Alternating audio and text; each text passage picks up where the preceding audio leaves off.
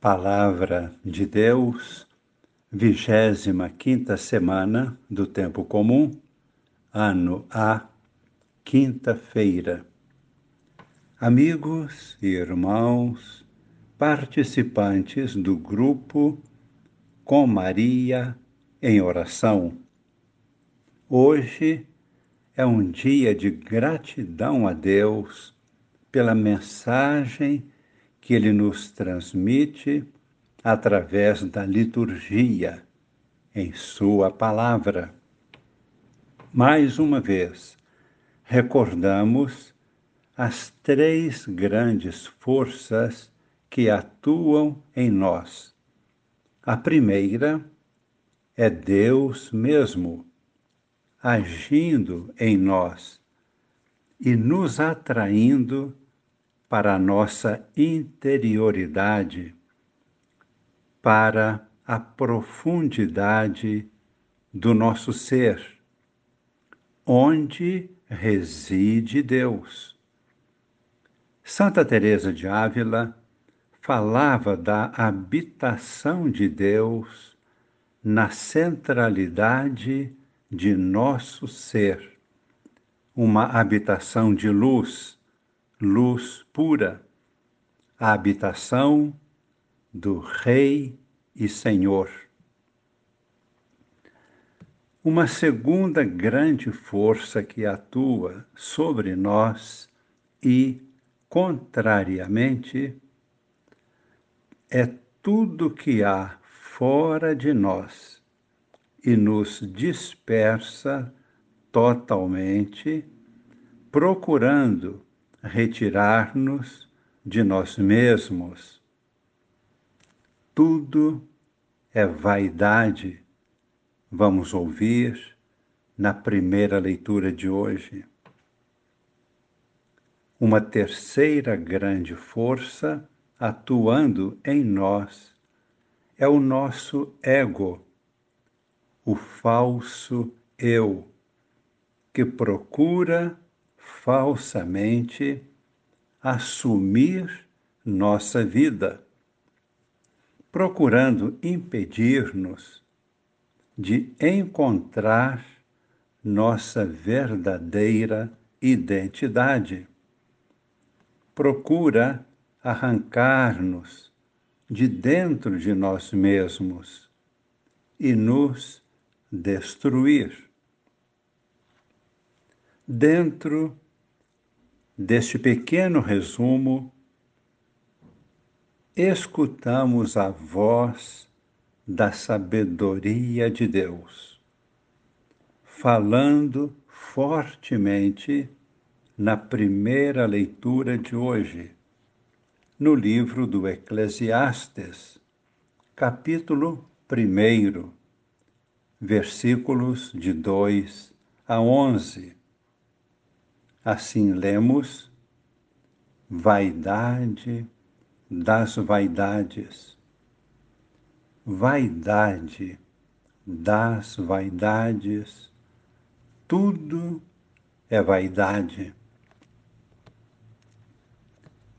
Que proveito tira o homem de todo o trabalho com o qual se afadiga debaixo do sol? Uma geração passa e outra lhe sucede, enquanto a terra permanece sempre a mesma. E ainda dentro da mesma leitura de Eclesiastes, não há nada de novo debaixo do sol. Mas então alguém pode perguntar: não foi Deus quem criou todas as coisas? E Deus não viu que tudo era bom? Sim, é verdade. Tudo é bom. E tudo deve ficar no seu devido lugar. Tudo é para ser visto, admirado, contemplado e até mesmo para nos servir e alimentar. Mas nada pode nos arrancar de nós mesmos. Seria uma idolatria. E nós nada podemos destruir, pois não nos pertence. E também porque tudo faz parte da obra-prima de Deus, a criação. Devemos ver tudo com o olhar de Deus e com profunda gratidão e adoração a Deus. No Evangelho de hoje, encontramos uma situação singular.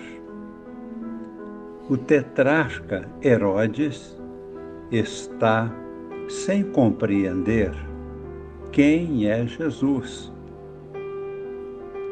Herodes nem compreendia quem tinha sido João Batista, a quem ele admirava, mas o mandou decapitar para atender a um pedido de Herodíades.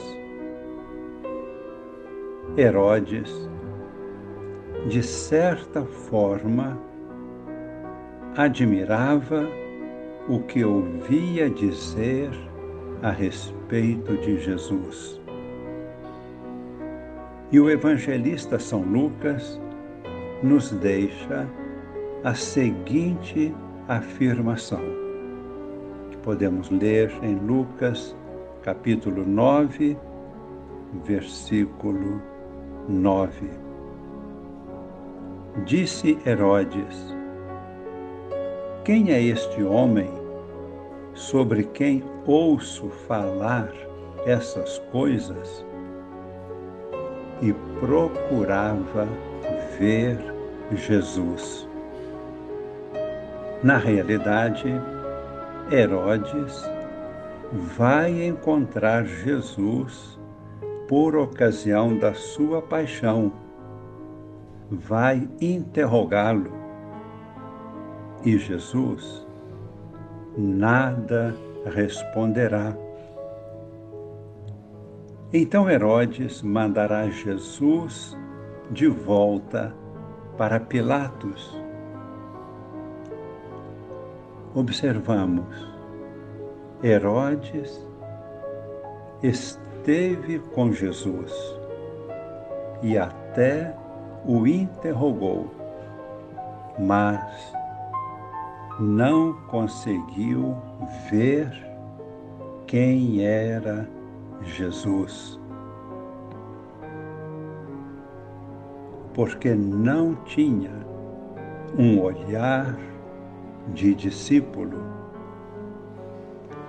Não tinha um coração de discípulo. Rezemos neste momento, fazendo silêncio em nosso coração, pedindo uma bênção de Deus. Nós queremos ter um olhar de discípulo e um coração de discípulo. Para vermos Jesus, nosso Deus e Senhor, e para acolher nosso Deus e Senhor na profundidade do nosso coração.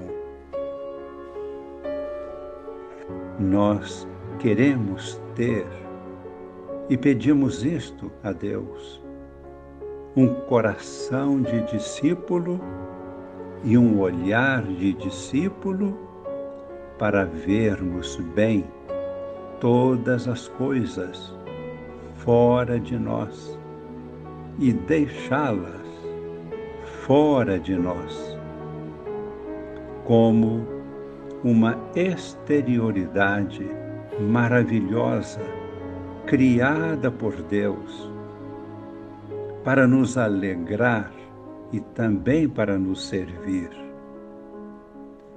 Somente a Deus todo louvor, toda honra e toda glória. Assim o Senhor nos abençoe e sua bênção permaneça em nossos corações para sempre. Em nome do Pai e do Filho e do Espírito Santo. Amém.